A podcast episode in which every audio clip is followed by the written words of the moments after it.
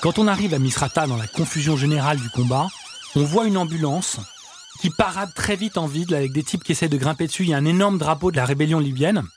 Et par réflexe de, de journalistes de zone de guerre, on suit l'ambulance. Et en fait, on ne le sait pas, mais elle est vide. Mais elle nous amène à un marché qui s'appelle Souk al Arabe. Et là, on voit une foule qui se presse vers une chambre froide. Dans la chambre froide, il y a Kadhafi. Première image prise au téléphone portable par un combattant montre un homme qui pourrait être Muammar Kadhafi, le visage ensanglanté. Tout le monde est content, tout le monde est euh, dehors. Le gouvernement affirme ce soir que l'ex-dirigeant est mort d'une balle dans la Il y tête. a encore beaucoup de zones d'ombre et ici euh, les versions euh, ne cessent de se contredire. Dans le classement des pires dictateurs de la planète, Muammar Kadhafi occupe une place de choix, sordide. Il a régné pendant plus de 40 ans sur la Libye, il a martyrisé son peuple, torturé ses opposants et violé leurs filles. Alfred de Montesquieu couvre pour Paris Match la révolution libyenne depuis ses débuts. Le 20 octobre 2011, le tyran est rattrapé par son peuple. À Paris, à l'heure du déjeuner, Alfred de Montesquieu commence à recevoir des messages de ses contacts en Libye. Ils auraient capturé le Raïs, le président, Kadhafi en personne. Le journaliste de Paris Match achète tout de suite un billet d'avion pour la Tunisie. Avec son photographe Rémi Ochlik, il traverse ensuite la frontière et le lendemain matin, il est à Misrata, en Libye, là où se trouve le corps du dictateur. C'est le point de départ de son incroyable enquête pour comprendre qui l'a tué. Bienvenue dans Paris Match Stories. Je suis Marion Mertens et dans ce nouveau podcast, nous allons vous raconter des histoires inédites sur des personnalités que vous pensiez connaître. On a choisi ces récits parce qu'ils vous plongent dans l'intimité des stars ou d'un événement qui a changé le cours de l'histoire. Dans chaque épisode, vous entendrez un grand reporter de Paris Match qui était au plus près ce jour-là. Épisode 1, le jour où j'ai eu le cadavre de Kadhafi à mes pieds.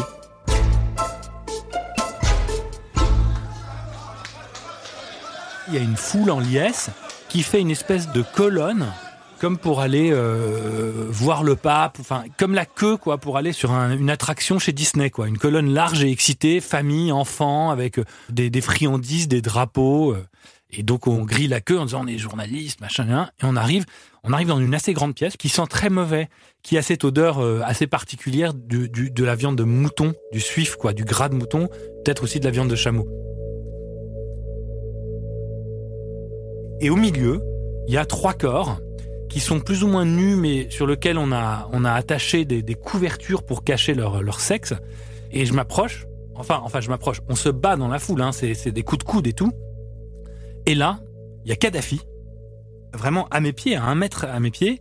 À sa droite, son fils Moatassem, et à sa gauche, son principal garde du corps, le chef de sa sécurité euh, privée, qui s'appelle Abou Bakr. Bon, ils sont allongés au sol, sur le dos. La mort fige les traits, donc euh, on n'a pas l'impression qu'ils ont eu mal et tout ça. Un peu comme des corps embaumés, quoi. Un peu momifiés. Moi, mon premier sentiment, c'est un sentiment comme une momie. J'ai- déjà été en Égypte à une ouverture de momie. On a ce sentiment-là. Et c'est une comparaison assez étrange, mais ça fait penser un peu à ces images chez Goya ou chez, euh, Le Gréco. Ça fait un peu euh, la crucifixion avec Jésus et les deux bandits, quoi.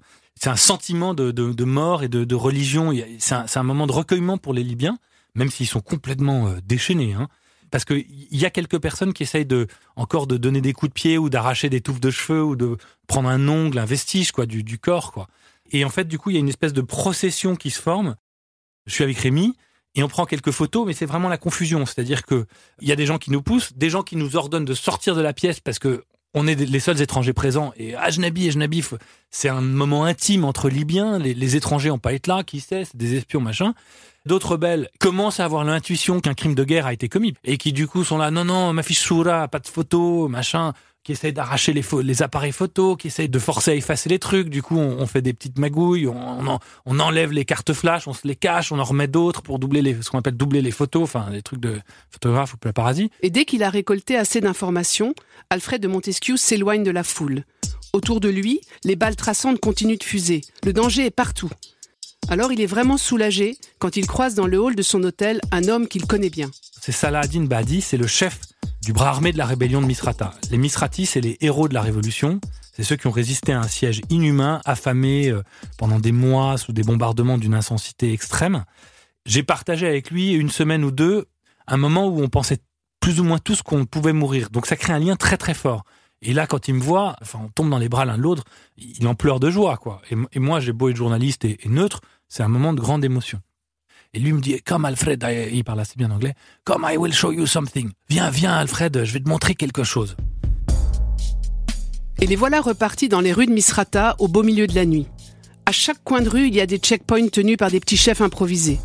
Les rebelles font sauter leurs chars d'assaut comme dans les clips de rap. Et c'est dans cette ambiance surréaliste que l'enquête d'Alfred de Montesquieu va basculer.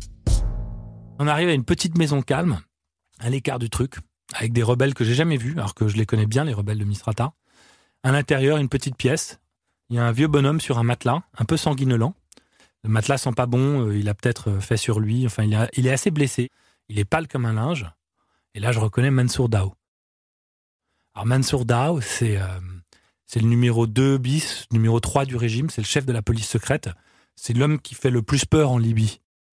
Et là, je commence à lui parler, et je comprends que Mansour Dao était avec Kadhafi la veille quand Kadhafi s'est fait capturer. En fait, tout de suite, là, j'ai le nez qui picote, quoi. J'ai le détecteur à scoop qui picote. C'est-à-dire que je me rends compte que je suis en train de passer d'une histoire euh, très forte, quoi, qui est la mort de Kadhafi, à un gros scoop. Parce qu'il y a ce type dont personne ne sait qu'il est en vie, qui est un homme fondamentalement important dans le régime libyen, et surtout, c'est le témoin oculaire des derniers instants de Kadhafi. Ce que Mansour Dao décrit, c'est que dans la nuit du, mercredi 19 au jeudi 20 octobre, Moatassem, qui est le fils le plus radical, qui est celui qui est resté auprès de son père, qui dirige la garde prétorienne, qui sont tous des, fous furieux, des, tarés, euh, drogués jusqu'à la moelle, ultra-violents, euh, qui gobent de, de de la coke, tout ce qu'il faut, mais qui sont vraiment des ultra-radicaux, Moatassem comprend que ils vont plus pouvoir résister et qu'en plus, là, la cible est tellement restreinte qu'ils peuvent se faire écraser à coups de missile. Euh, Moatassem dit à son père, écoute, demain matin, on tente une percée et on va dans le désert. Du coup, au petit matin du jeudi 20, ils partent très discrètement. Ils sont quand même 40 pick-up, avec à l'avant les pick-up les plus blindés et Moatassem et sa garde prétorienne, et Kadhafi, qui est plutôt à l'arrière dans un pick-up à peine blindé, avec euh, son garde du corps et Mansour Dao. Et ils y arrivent presque. Ils y arrivent presque. Ils sortent de Sirte, ils se font pas repérer. Il est presque 9h du mat. Et là, il y a un drone Predator qui les repère. Et boum, qui tire un petit missile. Et du coup, la colonne est clouée sur place. Et ça réveille les rebelles. Le combat qui s'engage entre les hommes de Kadhafi d'un côté et de l'autre les rebelles opposés à son régime va être d'une violence terrible. Enfin, moi, je suis arrivé le, le, le surlendemain. J'ai rarement éprouvé une scène de combat aussi forte. C'est-à-dire, pour vous donner une idée, c'est une espèce de grand terrain vague, sablonneux, grand comme un terrain de foot à peu près. C'est là où se passe le combat. Euh, qui est bordé par des arbres, euh, des jolis petits arbres. Et même à 100 mètres, 200 mètres de l'épicentre des combats, ils sont fauchés net à 1m50 du sol, comme s'ils avaient été tondus. Tellement l'intensité des balles a été forte. Les maisons à l'arrière-plan sont fauchées tellement il y a eu de balles. Et ce que me décrit Mansour Dao, c'est que les combats donc sont d'une férocité inouïe. Et quand un Libyen dit ça, euh, vu la combativité d'un Libyen et surtout de ce Libyen-là, euh, on sait que ça veut dire vraiment beaucoup. Et vers 11h, 11h30 du mat, il y a euh, deux avions français, des Rafales je pense, qui viennent et qui lâchent deux bombes. Et en fait, les, les kadhafistes, ils ont fait comme les cow-boys dans la plaine, ils ont fait le rond, en mettant les réserves d'armes et les réserves de pétrole au milieu, puisqu'ils voulaient aller filer dans le désert. Ils avaient beaucoup de pétrole. L'une des deux bombes, bon voilà. L'autre bombe, elle tape pile au milieu et elle tape sur la réserve d'essence. Elle fait sauter euh, des milliers de litres d'essence. Bon, ça y est, les, les, kadhafistes sont, sont- j'allais dire, sont cuits, mais sans mauvais jeu de mots, parce que, en fait, moi, quand je suis arrivé sur place, j'ai vu des dizaines de cadavres carbonisés. hein.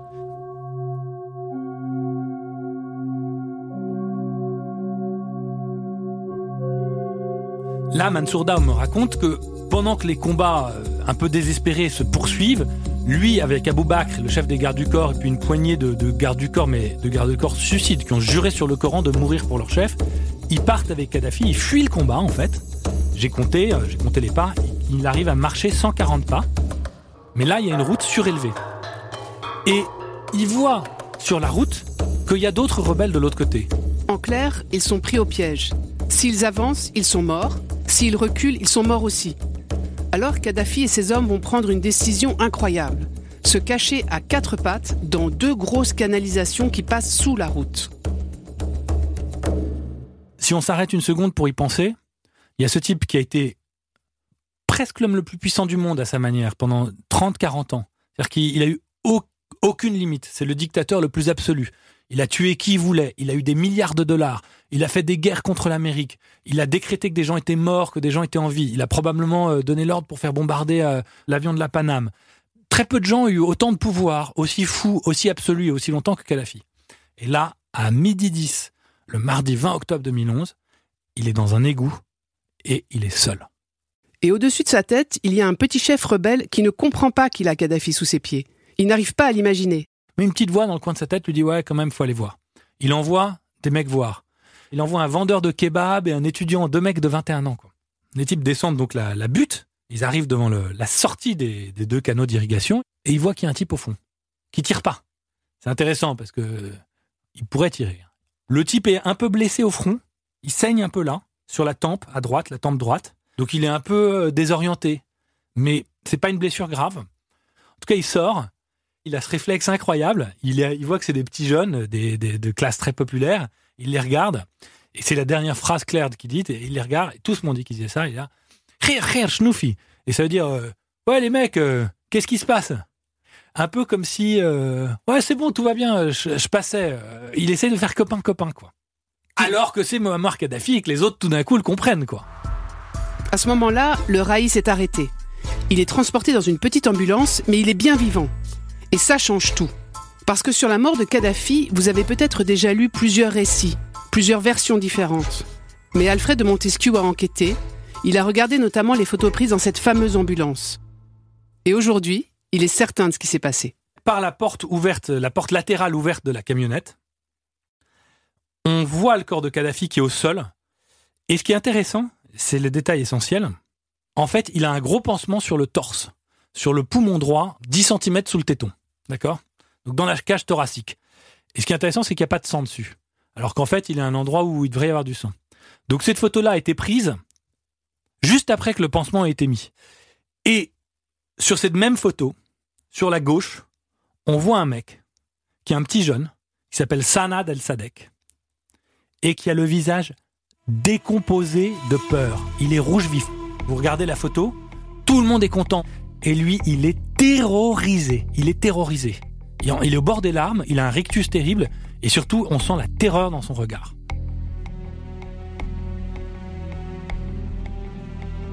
Sur le coup, j'ai pas trop compris. Le lendemain, je suis retourné voir euh, le cadavre de Kadhafi. Et là, du coup, j'ai étudié d'assez près le corps. J'ai pris d'autres photos euh, au calme en me disant c'est un, un élément historique important j'ai quand même identifié qu'en regardant de près, il y a deux blessures sur le corps de Kadhafi qui ressemblent absolument pas aux autres. Et ces deux impacts de balles d'assez gros calibre, très probablement du pistolet, on voit qu'ils sont tirés de très près. En recollant les morceaux, je me suis rendu compte que ces deux points d'impact-là que je vois correspondent exactement au pansement que j'ai vu sur la photo. Donc c'est une blessure qui est infligée dans l'ambulance. Et c'est la blessure mortelle. Ce qui est intéressant, c'est que le Sanad El Sadek, le petit jeune là, il sort une vidéo le lendemain, il est sur YouTube, il dit Ouais les mecs, c'est moi, j'ai tué Kadhafi. Il le dit face caméra. Pour preuve de son acte, il sort une énorme bague en or sur lequel il y a gravé Safia. C'est le sceau de commandement de Kadhafi, que moi je connais parce que je l'ai vu sur des photos. C'est celui avec lequel il scelle les documents officiels dans son truc un peu je suis roi d'Afrique et tout. Donc c'est la bague de Kadhafi, il n'y a pas l'ombre d'un doute. Allez enlever la bague de la main de quelqu'un qui est encore en vie. Hein, même qui agonise. Hein. Enfin, c'est pas possible. Il faut que la personne soit morte. Allez l'enlever d'un cadavre froid. Eh ben, bonne chance. C'est presque impossible. Une bague peut être enlevée que d'un mec qui est mort dont le cadavre est encore chaud. Ma conviction, ma certitude même, euh, dans la mesure où on peut avoir une certitude en enquête, c'est que Kadhafi a été tué un peu par hasard par Sanad El Sadek, qui est un jeune rebelle qui est là un peu par hasard euh, dans l'ambulance, qui a 19 ans, qui est furieux à l'idée que le Raïs, le, dictateur, puisse survivre et qui du coup lui tire dessus à bout portant sur le corps allongé, deux balles dans le plexus solaire, qui l'achève en fait. Je pense que si la Libye, et plus largement le monde arabe, prenait conscience de la réalité des conditions de la mort de Kadhafi, ça pourrait apaiser un peu la situation. Parce que le problème, c'est que tout de suite, c'est construit cette théorie du complot typique du monde arabe, euh, mais sur le fait qu'il avait été assassiné par les Qataris ou par les Saoudiens ou par les services français. Il y a des gens très sérieux en France, dans des canards sérieux, qui ont expliqué oui, c'est les services français et tout. C'est complètement irresponsable. Il n'y a pas eu d'ordre d'exécution extrajudiciaire formulé par une démocratie européenne et à, plus forte raison par la France. Et ça, c'est important. Ne serait-ce que pour euh, l'histoire, quoi. Il y a une scène qui m'a beaucoup frappé, c'est quand je suis retourné voir le corps au calme et que je me suis retrouvé seul avec lui, avec Saladin Badi, le chef de la rébellion. Et Saladin, à un moment, m'a regardé, m'a dit You remember him at l'Elysée You remember him, King of Kings? Tu te souviens de lui à l'Elysée avec Sarkozy? Tu te souviens de lui dans les palais de la République française? Tu te souviens de lui en, tenue de maréchal noir avec une grande casquette, traitant de haut euh, euh, Berlusconi? Tu te souviens de lui euh, habillé en roi avec une couronne en or devant tous les rois d'Afrique? Look at him now. Look at what is left now. Regarde ce qu'il en reste. Regarde ce qu'il, regarde est là. C'est gravé dans mon esprit à jamais. L'enquête d'Alfred de Montesquieu et les photos de Rémi Hochlik sont publiées dans le numéro 3258 de Paris Match sous le titre Kadhafi, mort d'un tyran. Alfred de Montesquieu a reçu en 2012 le prix Albert Londres, la plus prestigieuse récompense accordée aux journalistes pour sa couverture de la révolution en Libye. Rémi Hochlik, lui, s'est vu décerner le World Press Photo mais il n'a jamais reçu ce prix. Il a été tué en Syrie juste avant, le 22 février 2012. En bouclant l'enquête, au bout du troisième jour, on est rentré, Rémi Hochlik et moi. On était dans la voiture avec un des, notre chauffeur, puisqu'il n'y avait plus de chauffeur. Notre chauffeur était un des types qui avait capturé Kadhafi. Pas l'un des principaux, mais l'un des types. Un petit jeune il était dans un état de, joie, d'extase euh, illimité. il, conduisait à 150 km heure en sens interdit sur l'autoroute. On écoutait de la techno à fond, les fenêtres étaient ouvertes, on zigzaguait entre les cadavres de voitures qui brûlaient, machin. on était, tout le monde était un peu survolté. Hein. Et Rémi et moi, on savait qu'on avait un énorme scoop. Et donc, il y a l'autre zozo là qui conduit en slalomant entre les voitures qui arrivent dans l'autre sens, en fumant un pétard et en conduisant d'une seule main, parce que de l'autre, il n'arrête pas de danser avec son pistolet dans la main. et moi, j'étais à l'avant et Rémi était à l'arrière. Et Rémi, on dit attends, mais son flingue, j'ai l'impression qu'il est chargé. Je regarde, et en fait, il était chargé et armé, donc il était complètement défoncé. Et il dansait avec un pistolet chargé et armé à 5 cm de ma tempe. Et donc là, je l'ai vaguement engueulé. J'ai pris le pistolet que j'ai mis dans la boîte à gants, en le traitant d'imbécile tout ça. Mais Rémi et moi, on a été pris d'un fou rire. Donc j'ai souvenir, j'ai ce souvenir visuel de me retourner et de voir Rémi Hochlik, mais qui riait, mais qui, mais qui se tordait les côtes de, parce que ça avait été très dangereux, donc c'était un rire nerveux, tout ça. Et en fait, ce que je savais pas, c'est que c'est la dernière fois que j'allais le voir rire. évidemment, c'était le moment de notre plus grand triomphe, journalistique, en tant que tandem journalistique. Mais j'avais pas compris que c'était le seul. C'est-à-dire la, fois d'après où on est parti, bah, il est mort.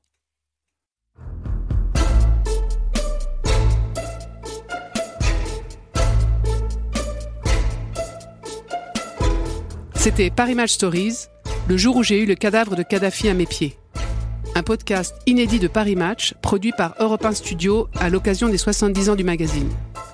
Je vous donne rendez-vous dans deux semaines sur parimatch.com, YouTube et toutes vos plateformes d'écoute pour découvrir une histoire inédite sur un autre personnage que vous pensiez pourtant connaître. Et puis Johnny dit euh, Tu sais quoi? En fait, on va aller dîner dehors.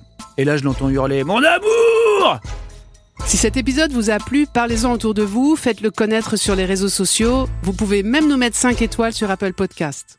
À très bientôt!